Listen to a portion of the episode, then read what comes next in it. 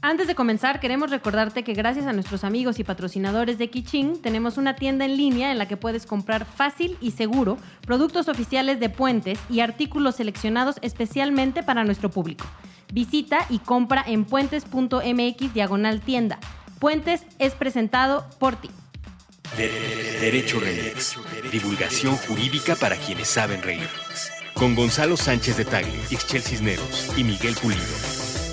Todos los lunes a las 9 pm a través de Puentes.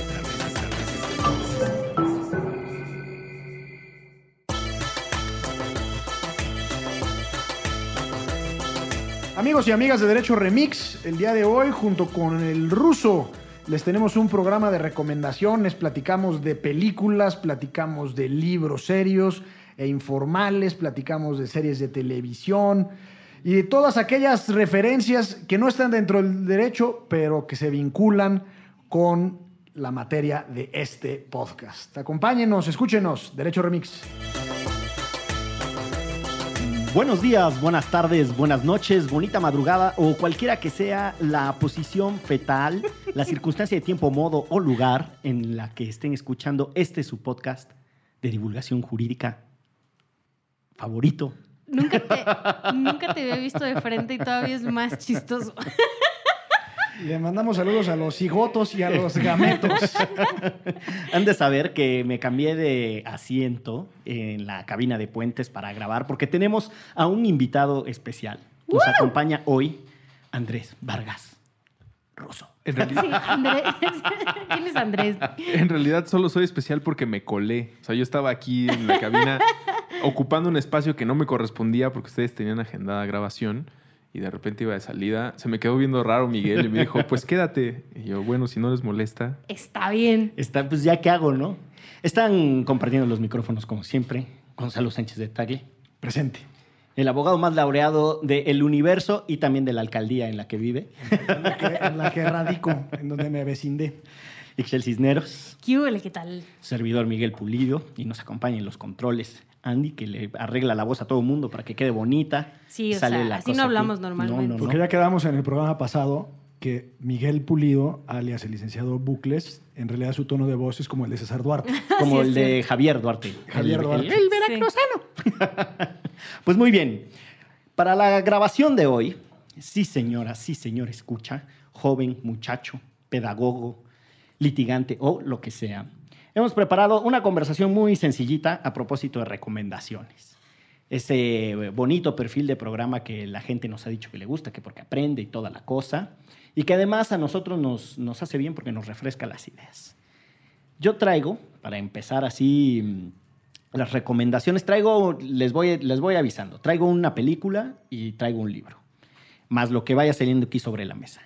Y la película que se llama La Cuarta Compañía, que es una película mexicana que está ahora en Netflix, es buenísima, es, la verdad es que lo digo con todas sus letras, es un peliculón y trata de es una mezcla entre ficción y eventos que, históricos que efectivamente ocurrieron eh, a finales de los 70s, inicios de los 80s en la Ciudad de México, en los tiempos de José López Portillo y del general Arturo el Negro Durazo. Que había un equipo de fútbol americano en la, en la cárcel de Santa Marta, Acatitla. No les voy a contar toda la película, ¿verdad? Sí, ya te vi. Este, pero es muy interesante porque además describe cosas que son muy problemáticas en este momento en este país, como el autogobierno de las prisiones.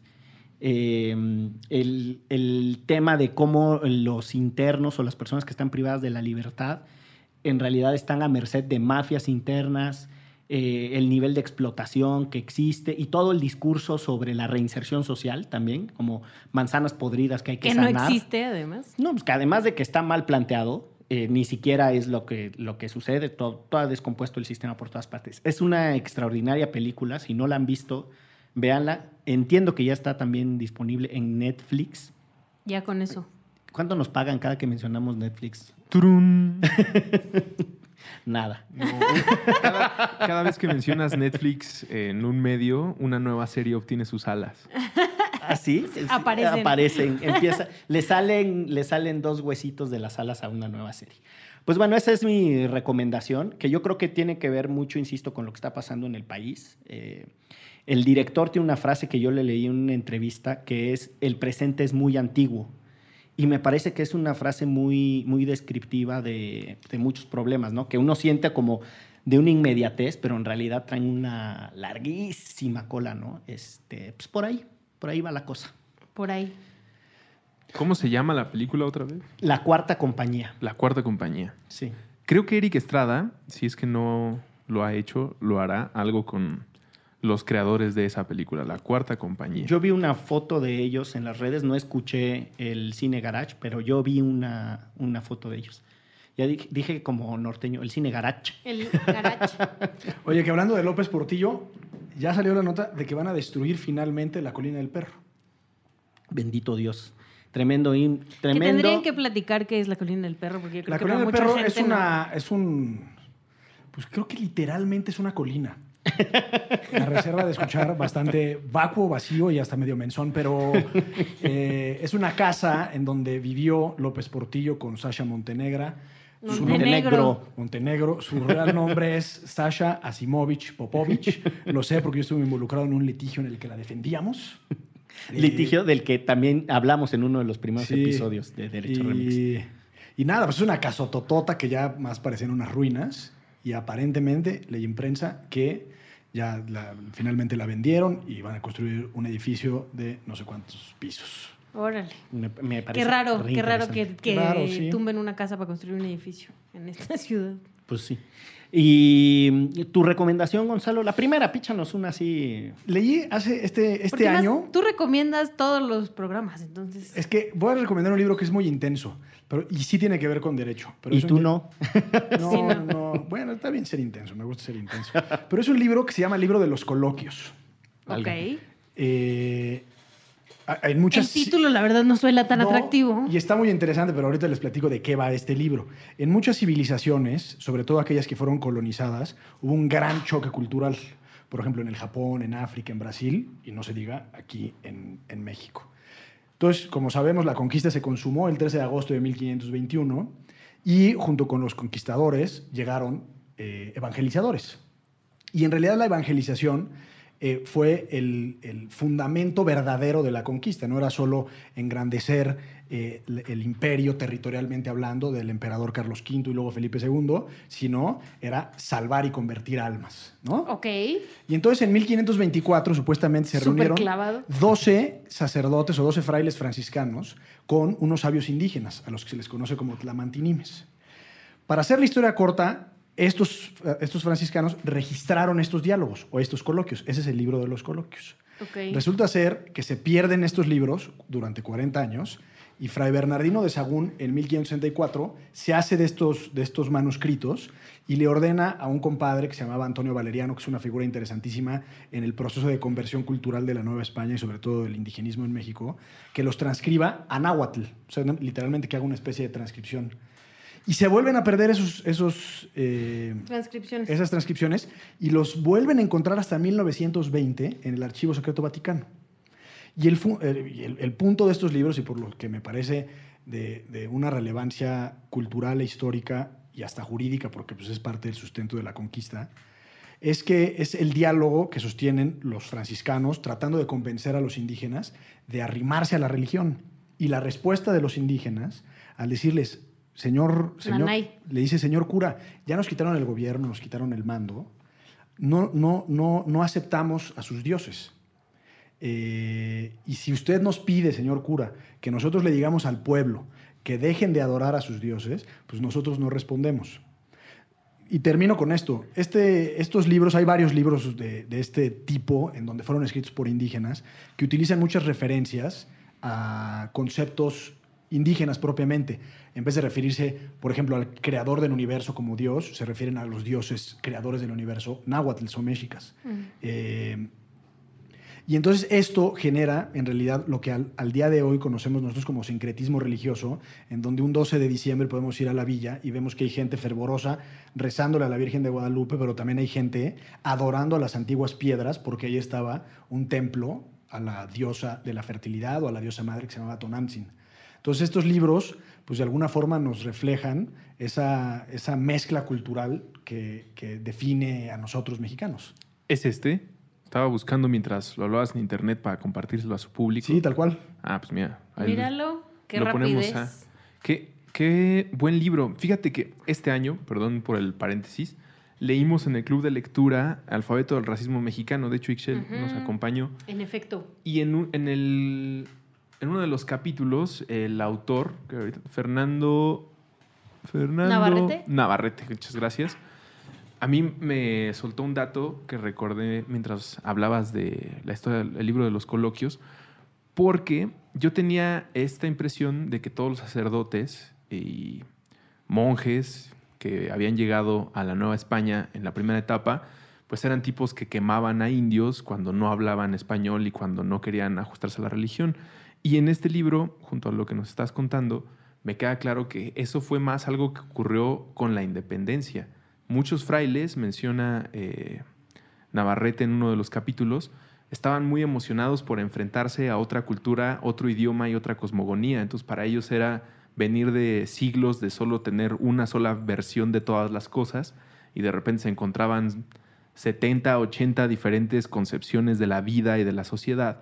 Entonces muchos textos originales perdón, muchos textos, actas de nacimiento y registros permitían que ocurrieran en otomí, en náhuatl, pues, porque era lo de la región. Incluso, la- este fue el, el dato impactante, la primera versión de eh, La Virgen de Guadalupe, de, de los sucesos del cuento, no sé, no me quiero meter en problemas, está en náhuatl, Sí, es el famoso libro que se llama Nican Mopogua, exactamente. que lo escribió igualmente este Antonio Valeriano. Exactamente, me, me pareció increíble. Y ya cuando México es independiente, dicen, ustedes son los indios y nosotros nos llamamos México. Y los indios dijeron, pero somos distintas personas, no, no todos somos este, los mismos, hay diferentes.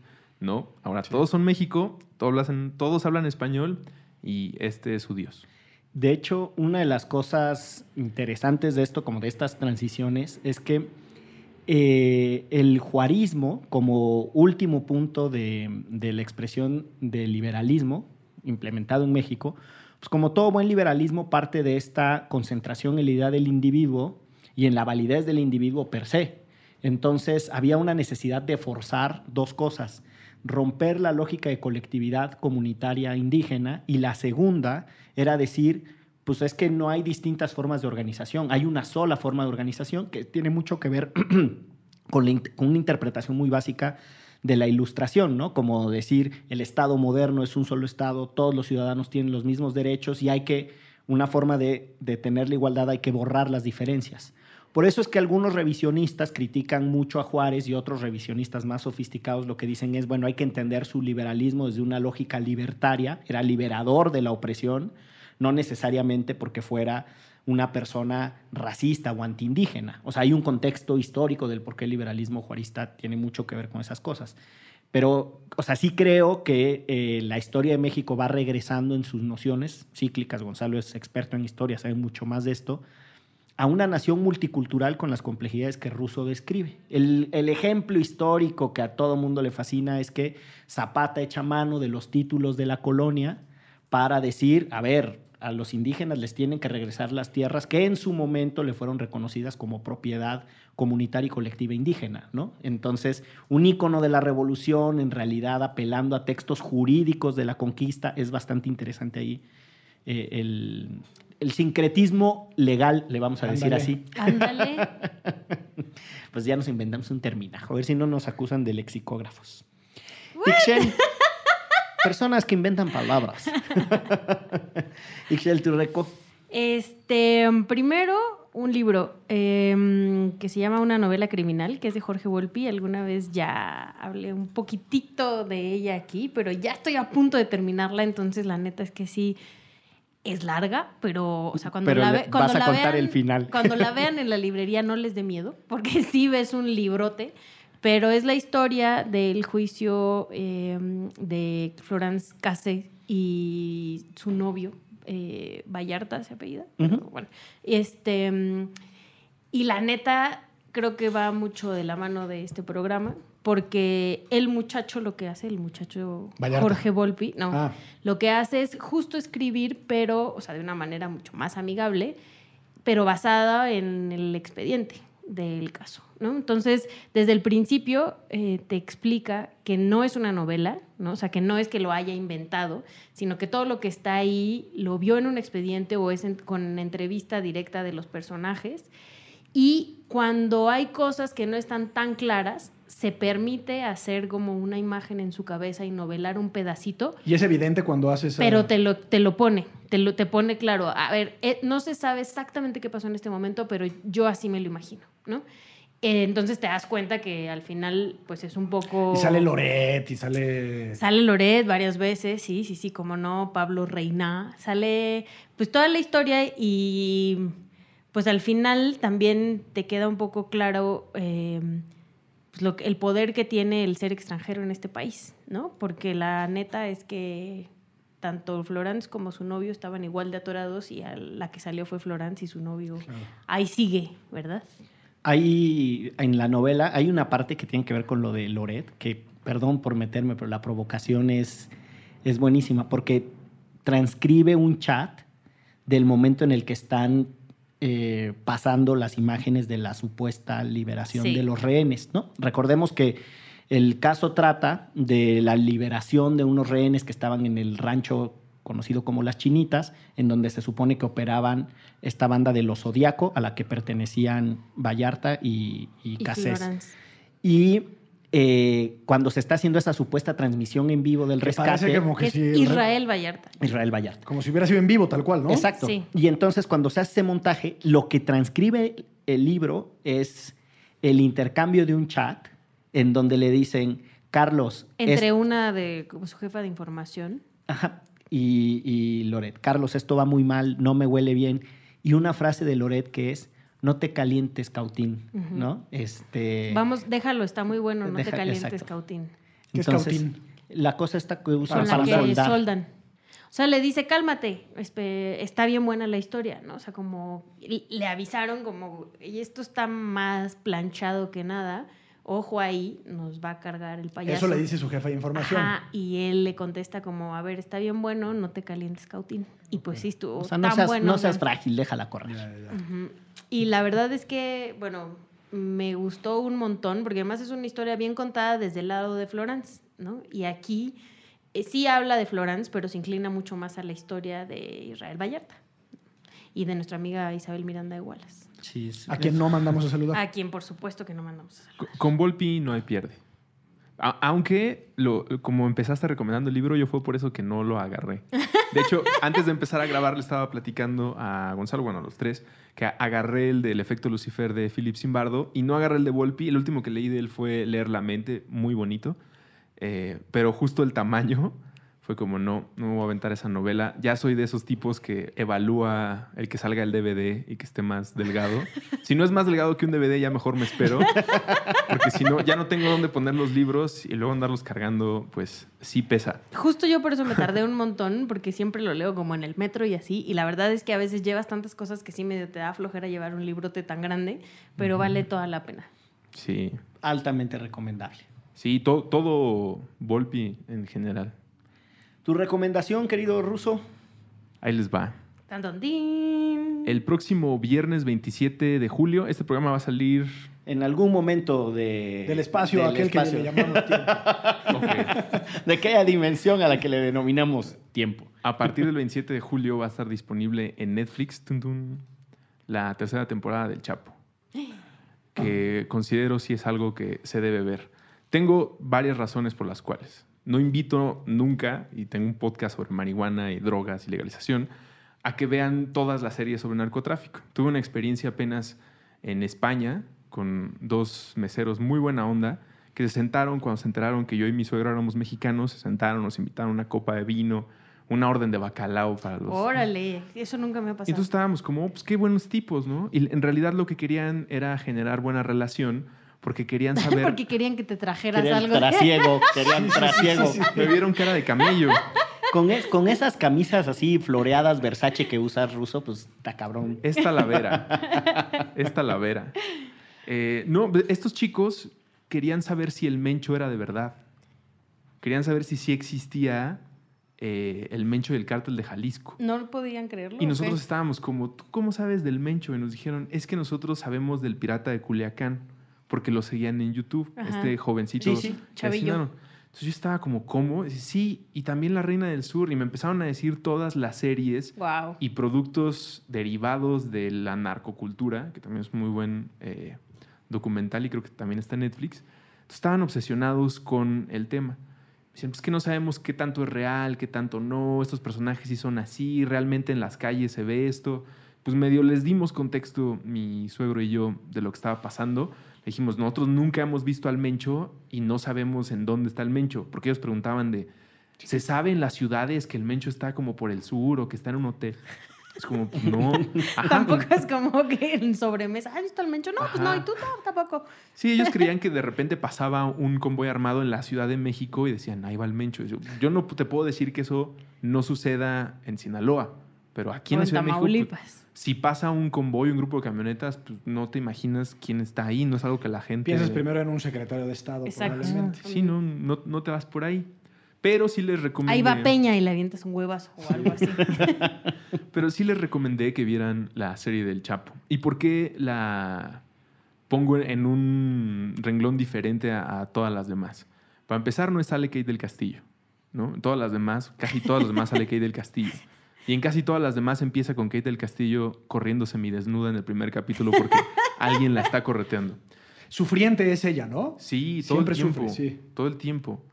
Aunque sea la reina del sur. Sí. Oye, si debutas con muchachitas, pues te queda eh, marcada Para siempre. para siempre. La serie del Chapo tiene a uno de sus, a un- como uno de sus guionistas, al periodista Alejandro Almazán. Alejandro Almazán, eh, pues, ha estudiado bastante al Chapo. De hecho, tiene un libro, eh, ficción, sobre un personaje muy parecido al Chapo. Y en la serie eh, ha ayudado, junto a los demás guionistas, para no quitarles crédito, a comunicar la historia de este personaje y cómo sus acciones han derivado en gobiernos. ¿no? Hay una escena, no les estoy arruinando nada, sobre todo si siguen a Carmen Aristegui, han leído Proceso o están al tanto de lo que ha pasado en la guerra contra el narcotráfico. Lo agarraron y se escapó. Para empezar, no, es, es como contar el Via Crucis, ¿no? Es como, pues ya sabes en dónde está el Chapo ahorita, ¿por qué verías la historia? Pero trae eh, capítulos como en el que nos muestra el encuentro de un personaje que se llama Don Sol, que en realidad es Genaro García Luna, con un narcotraficante en una carretera. Suceso que está documentado. Suceso que ustedes pueden consultar en diferentes medios cuando se, se dio la noticia que era un escándalo de cómo había tenido un intercambio este funcionario con este narcotraficante y aparece en la novela. Cambian todos los nombres, pero a un nivel como Don Sol, Luna, entonces te queda muy claro quién es ¿Quién, quién. es quién? Sí, es, es- Ay, ¿cómo le dicen a Salinas? Porque también está... no me acuerdo, pero en, en YouTube hay suficientes videos de quién es quién en la serie del Chapo, por Sí. si tienen duda y les ayuda a tener claro el panorama.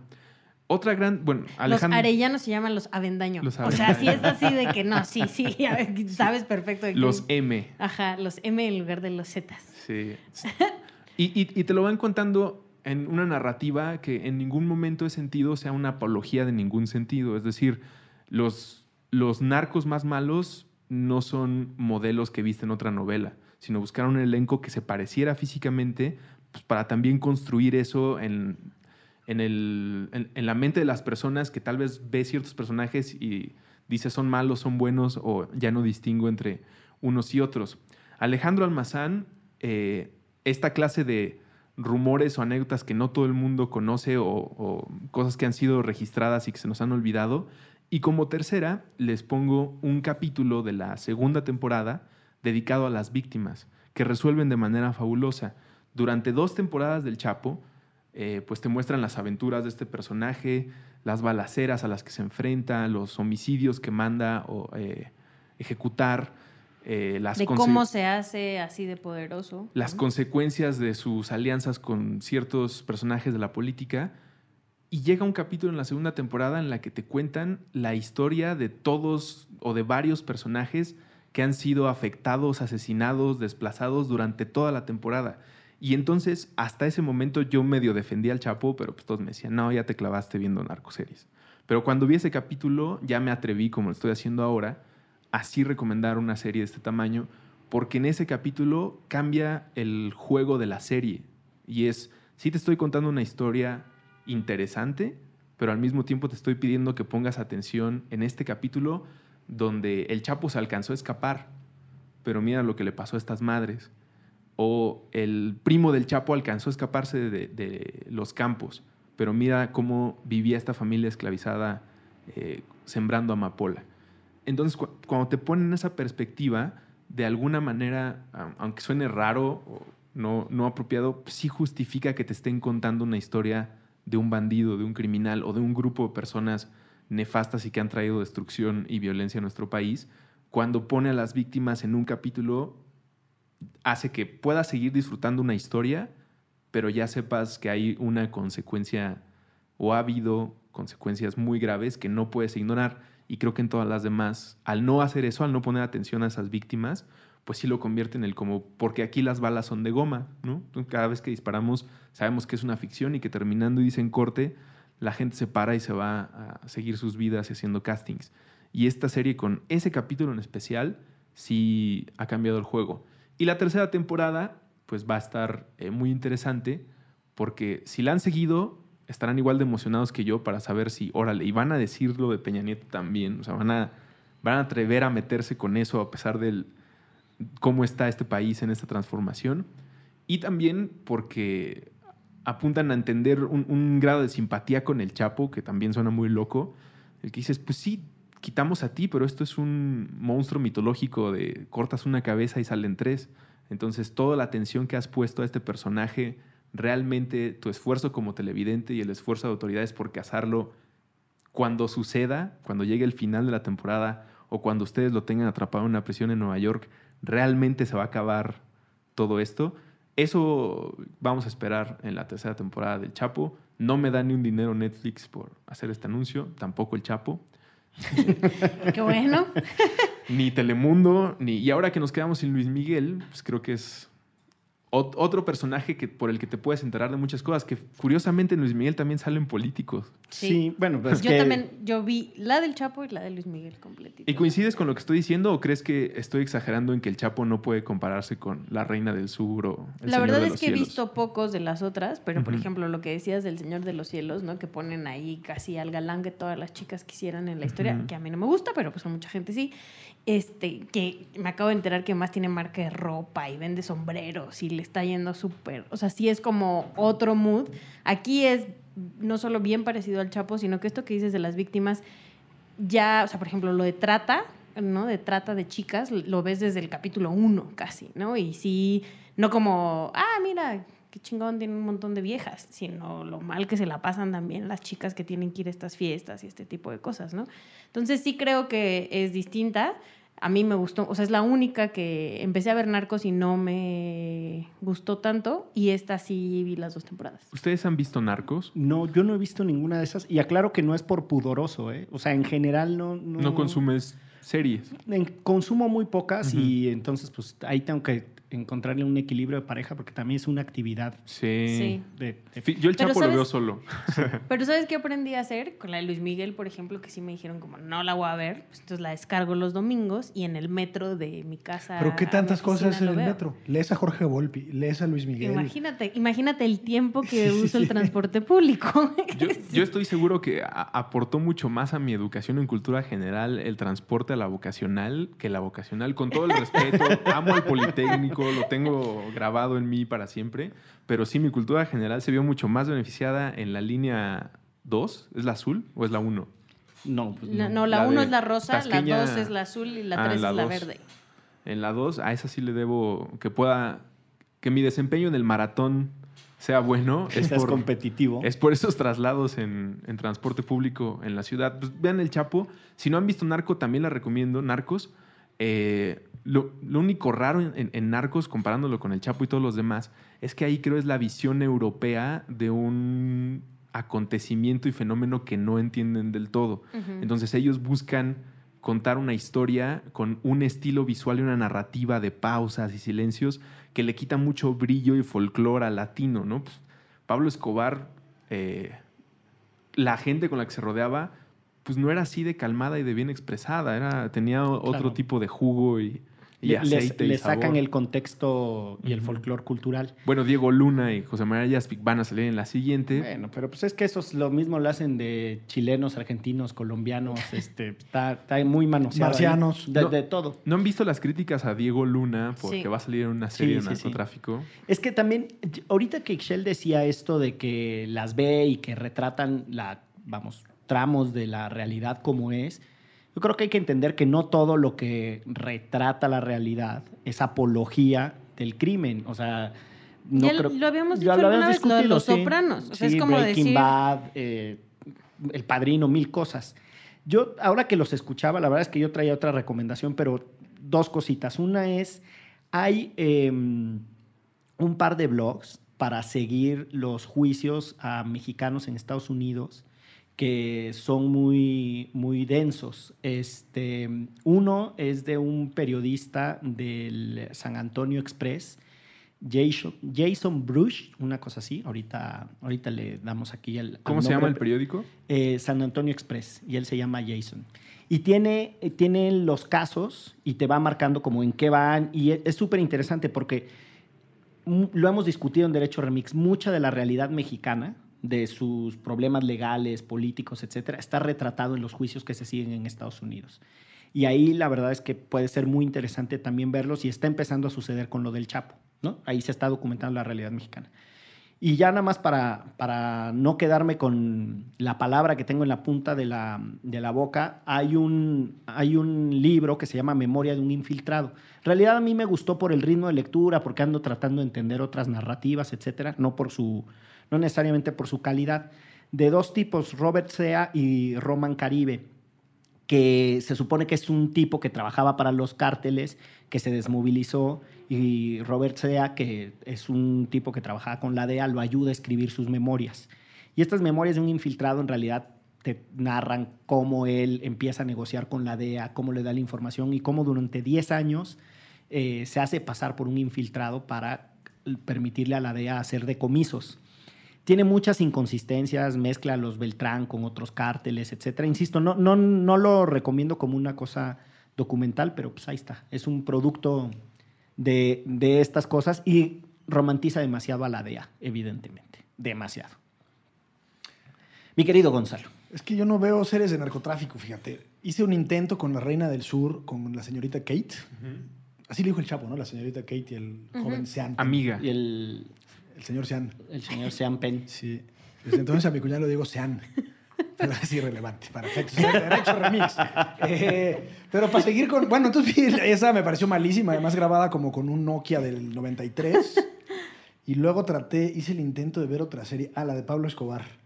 Que, no- la que no era colombiano, el actor principal, que era brasileño. Narcos. Narcos. Ah, pues esa la vi un ratillo. No se enganchó, como Sí. podrán, No. como ¿Cómo ni podrán se darse cuenta. cómo se llama? No, es que sí, sí creo que el, ¿No se el llama ojo euro- Escobar o el señor del mal o algo así? Esa ¿no? es la colombiana. Esa es la que vi. No, pero es que hay uno que es El Señor de los Cielos. Pero el señor de Pero los es cielos como una novela. Don Amado, ¿no? Ajá, sí, es cierto. El, se- el Tienes Señor razón. del Mal es eh, la historia de Pablo Escobar con puro elenco colombiano y donde sí respetan el brillo. Y es la que el Pablo. Escobar es, es brasileño. No, No, la del es brasileño ah, pues yo vi la del brasileño. Oye, este, este programa era de recomendaciones, no de enredos. Buen punto, dispensen. Entonces, les que- como no estoy en el tema del narco, pero quizás sí del crimen, les voy a recomendar una novela que es fabulosa, humor negro mexicano, se llama El complot mongol, Buenísimo. de Rafael Bernal. Y la historia se llama complot mongol porque la historia se desarrolla en nuestro queridísimo y sobrevaluado, no sé si con razón o sin razón, barrio chino de la Ciudad de México. Sí, sobrevaluado, la verdad, sí. Eh, Hay más sushi que otra cosa en el barrio chino. sí. Sí. Y focos. Sí, está raro, pero Claro. bueno. Bueno, entonces la historia es que pues, es un agente de la policía eh, y supuestamente dan el pitazo de que van a asesinar a un presidente. Y cuando digo a un presidente, lo digo con deliberación, porque en la novela el presidente de Estados Unidos va a visitar al presidente de México, va a hacer una visita de Estado. Y entonces No se sabe qué onda. no se sabe a cuál quieren asesinar. Y entonces este camarada, imagínense él, lo ponen a trabajar con un Van a matar al presidente. con un de- compadre de la CIA y entonces pues, se desarrolla la historia en tratar de investigar eh, para anticipar quién puede ser el potencial homicida, etcétera. El magnicida. ¿No vas a contar el final? No, pues no. Venías bien acelerado y yo Sí, dije, no, ahorita ya, va, ya va hacia allá. Pero de verdad, léanlo. Es un humor negro, de una acidez, de una, de una ironía, de un sarcasmo, como pocas cosas escritas en español. Yo, yo creo que estos tipos dejaron escuela, ¿no? Bernal y Paco Ignacio Taibo II. Y después hay otros que a mí no me gustan tanto, pero tienen también su jiribilla. Elmer Mendoza, por ejemplo, que también tiene ahí su, su onda para, pues eso, para narrar como estas policíacas negras, ¿no? Que son interesantes. Yo, Paco Ignacio, soy un poco fan. Y que hay que decirlo, pues, tienen un montón que ver pues, con, con lo que está sucediendo, mucho de eso, porque si hay algo que quedó pendiente así horrible en este país es la reforma policial, ¿no? Está ahí como súper atorada los policías de investigación, pues ¿cuál de investigación? ¿No? Se siguen comportando como la antigua policía judicial, Como Pedro Navajas. como Pedro, tal cual, como iba a decir como Pedro por su casa. Pues mira, viéndonos a las instituciones este, de seguridad en México, lo que yo iba a recomendar, y me diste pie perfecto, es un documental que se llama Hasta los dientes, de un director este, muy joven que se llama Alberto Arnaut. No sé bien cómo se dice su apellido, pero es algo así. Y es sobre el caso del asesinato de dos estudiantes en el TEC de Monterrey en 2007 de cómo los asesinan adentro del TEC de Monterrey militares, ¿no? Y de cómo además eh, intentan hacerle creer a la familia que son, mm, pues, pertenecen al crimen organizado y justo por eso se llama hasta los dientes, porque la declaración que hacen la primera ocasión es que estaban armados hasta los dientes y por eso los matan. Está bien interesante porque el caso es muy conocido, pero narra como datos muy nuevos de cómo el ejército manipuló eh, pues muchas pruebas. La ¿no? escena del crimen totalmente trastocada, ¿no? Por el ejército. Es Exacto. documental, ¿verdad? Es un documental. Sí, de además- Alberto Arnaut Estrada. Ajá, exacto. Y además, justo ahorita ya va a empezar, bueno, como dentro de un mes, la gira y en cines, así, Cinépolis, esos que sí ponen documentales, para que la vayan a ver. Ojalá algún día esté en Netflix, pero la verdad es que pone bien claro el por qué no es una buena idea que los militares y la marina, digamos las Fuerzas Armadas, y volvemos a mi tema de casi siempre, que es la ley de seguridad interior, estén en la calle. O sea, es justo un ejemplo de cómo no saben hacer esta chamba ni de retención, ni de detención, ni de nada, nada más van a matar a la gente. Y, creo que esta historia es dramática por muchas razones, sobre todo por lo que dices ahora, de que el ejército que tiene que estar haciendo en funciones de seguridad pública. Es un problema mucho más complejo, etc. Pero eh, en Armados hasta los dientes, que me parece que cuentan la historia de, de los errores subsecuentes que comete el ejército. Primero dicen que estaban armados hasta los dientes, que de ahí sale el título. Después dicen que los vieron corriendo y que pensaron que habían sido... eh, delincuentes o a las personas que efectivamente estaban persiguiendo. Después dijeron que había sido, que habían sido eh, fuego cruzado, no fuego cruzado, un fuego cruzado. sí, Después, porque, porque son estudiantes de excelencia, además del TEC de Monterrey. y resulta ser que salieron tarde en la noche porque estaban justamente estudiando para un examen o alguna cosa así. Hasta trabajaban y estaban Después doctorado. dijeron que fueron, eh, se me fue la palabra en español y me vino la palabra en inglés, cuando en inglés dice casualties. Como fatalidades. Como fatalidad de guerra, de digamos. guerra, ajá, Que como aquí- daños colaterales. Eso es daño colateral. Le, llama, le llamaba Calderón víctimas colaterales. Víctimas colaterales. Y al final me parece que tuvieron que reconocer que efectivamente los habían matado deliberadamente, sin haber estado armados, sin... Pues todavía no lo han reconocido. Hay, hay tres militares que Están- fueron, están en proceso, todavía no, ajá, pero literal lo que pide la familia es eso, que le- las Fuerzas Armadas salgan a decir que se equivocaron y no lo han hecho. Oye, ¿y, y están algo- siendo juzgados por civil o por, o sea, por jueces Sí. de lo civil o Sí, militares? La empezó en militares y, Y lo- lo obligaron a que lo trajeran, a- lo trajeran acá.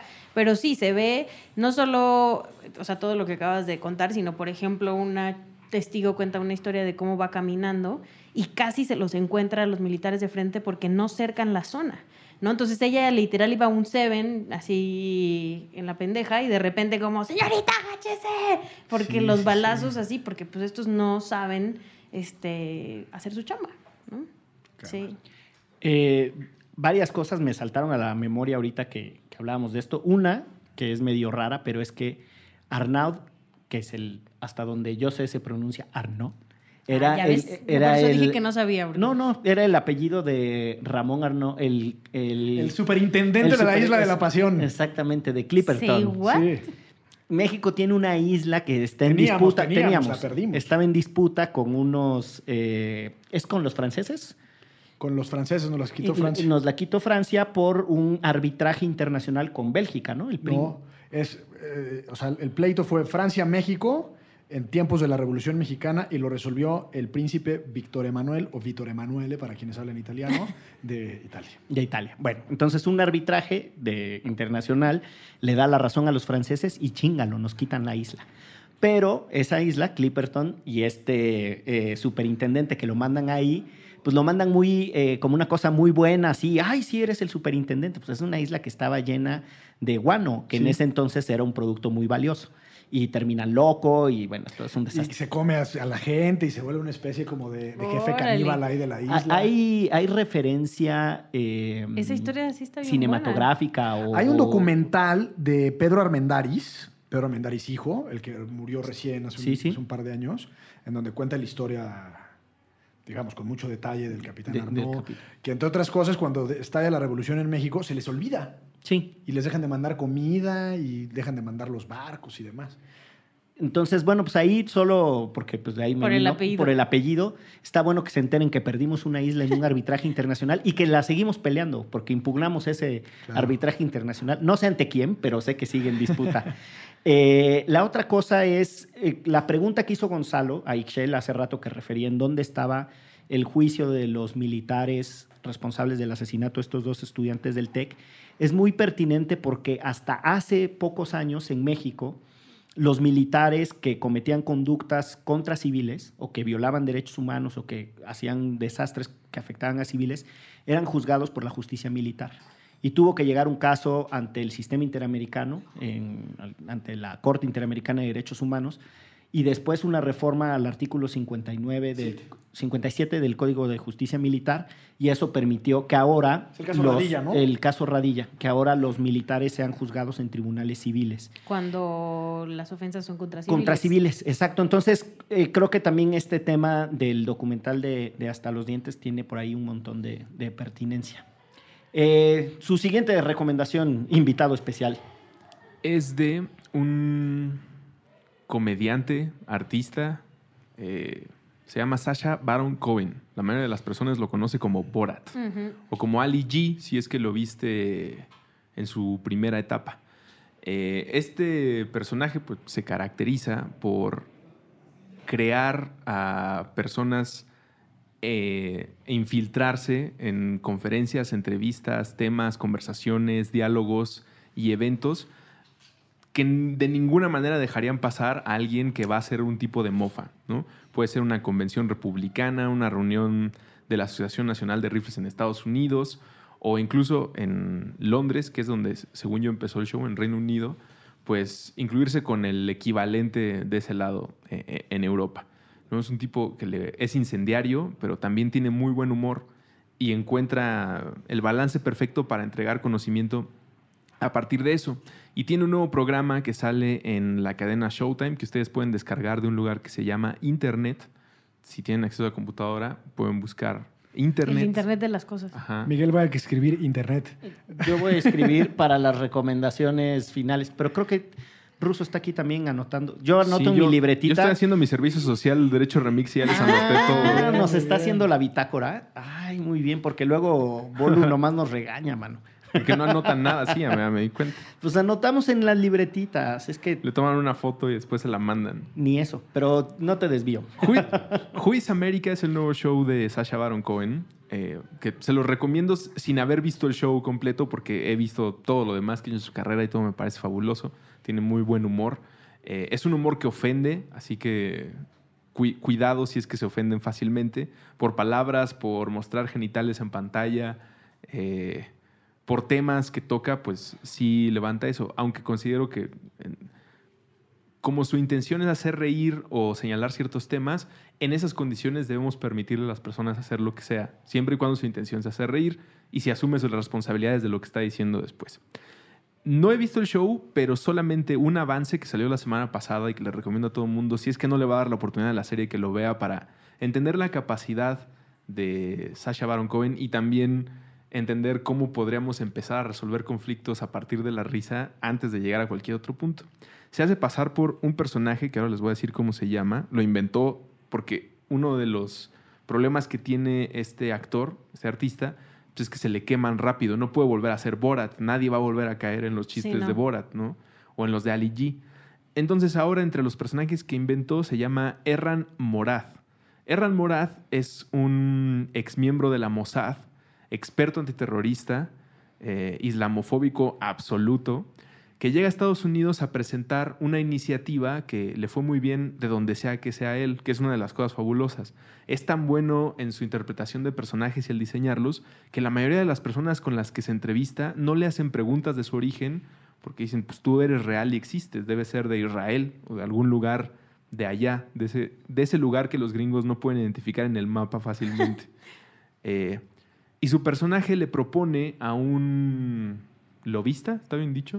A un lobista y a un senador en Estados Unidos eh, del Partido Conservador que son pro armas, les propone armar a niños de kinder y enseñarles cómo utilizar armas porque desde la vista de un an- an- eh, antimiembros del Islam, en la vista de alguien que trabaja activamente para contras terroristas, no hay nada mejor que los niños desde los cuatro años puedan agarrar un arma y sepan cargarla, cambiar balas y apuntar. Y lo que logra este tipo es convencer al lobista y al No, senador bueno. de salir en un comercial que él paga con ellos utilizando armas en un salón de kinder. Y los pone a enseñarle a los niños porque le ponen diferentes eh, figuras a las pistolas para que sean como ositos o elefantes.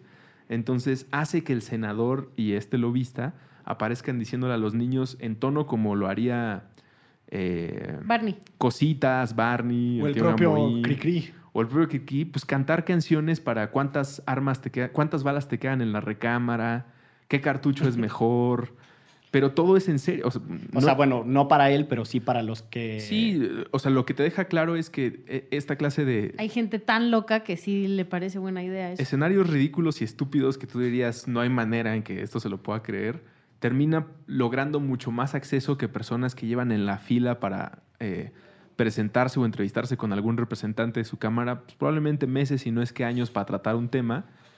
Llega este tipo disfrazado de un israelí eh, pues muy locochón y de inmediato tiene acceso y logra grabar comerciales sin que estos personajes sepan. Pues vale la pena por el esfuerzo y la carcajada y también para celebrar la carrera de un tipo que creo ha utilizado la comedia en favor de todos nosotros, ¿no? Es, Sí.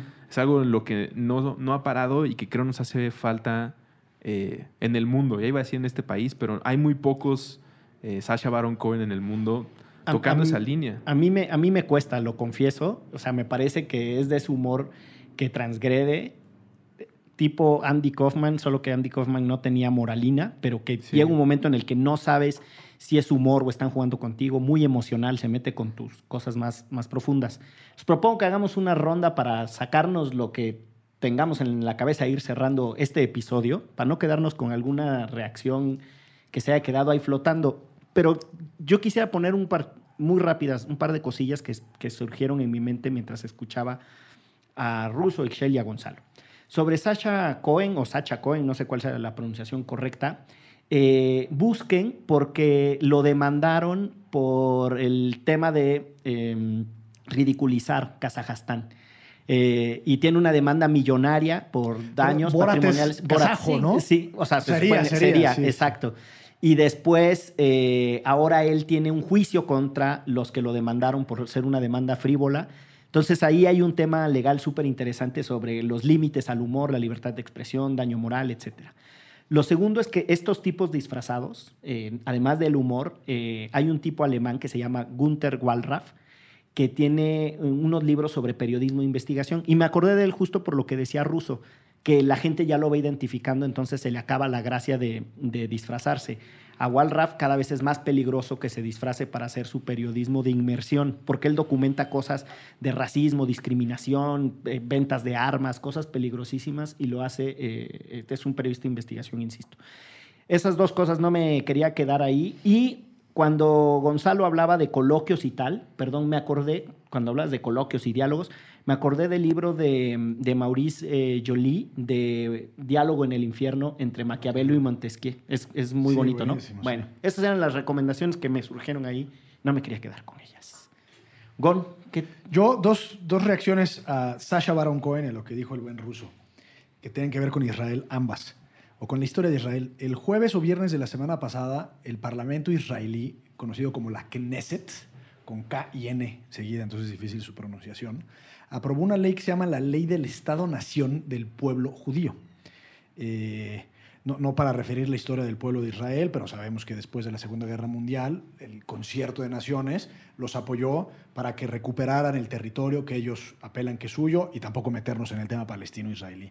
Pero el punto es que desde, desde ese entonces, y sobre todo a partir del 67, que fue la famosa guerra del Yom Kippur, eh, Israel se ha caracterizado por ser una democracia relativamente vibrante, entre otras cosas la única democracia en el Medio Oriente en donde se respetan los derechos fundamentales de israelitas, judíos o no judíos. Y es muy delicado lo que está sucediendo ahora en Israel porque esta ley del Estado-Nación del pueblo judío lo que hace es reconocer un derecho que se llama el derecho de autodeterminación, pero solo a los judíos. Entonces lo que está haciendo es de Israel una nación cuya primera prioridad es ser judío más que cualquier otra cosa. Desconoce el idioma árabe como idioma oficial, lo- dice que es un idioma relevante, no recuerdo cuál es su- la, la- la- la- la palabra que utiliza, pero el único idioma eh, oficial de Israel es el, iba a decir el israelí, pero el hebreo, Hebreo. perdón. Y bueno, pues eso está, es parte de una corriente mundial que está sucediendo en Hungría, que está sucediendo, por supuesto, en Estados Unidos y en muchas otras partes, de, de- de, digamos, como de volver a hacer filas a la- al nacionalismo duro, es decir, nosotros valemos porque somos judíos, no valemos en nuestra función de seres humanos, y eso, por supuesto, excluye al prójimo. Eso, digamos, como por golpe de realidad y geopolítica. Y la otra cosa, la otra película que les quería recomendar es una que se llama Denial, que en español significa negación, y es una película sobre un juicio que se da entre una profesora judía que vive en Estados Unidos y un negador sistemático del holocausto.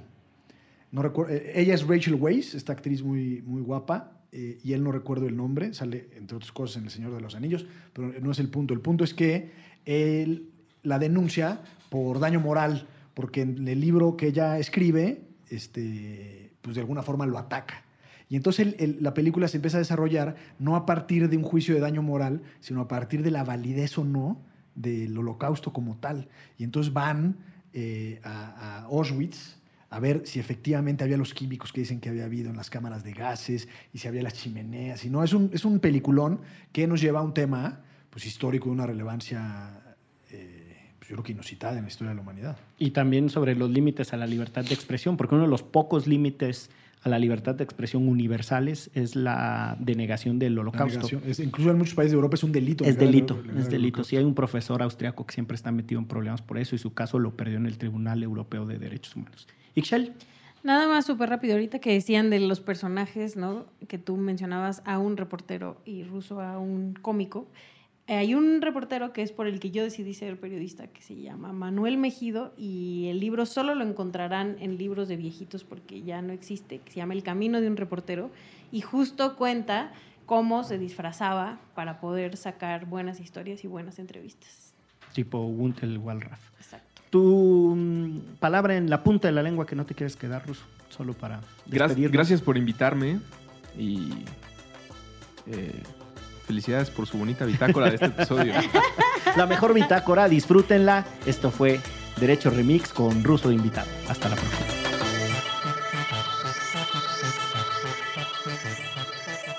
De- de- Derecho Remix. Divulgación jurídica para quienes saben reír. Con Gonzalo Sánchez de Tagle, Ixchel Cisneros y Miguel Pulido.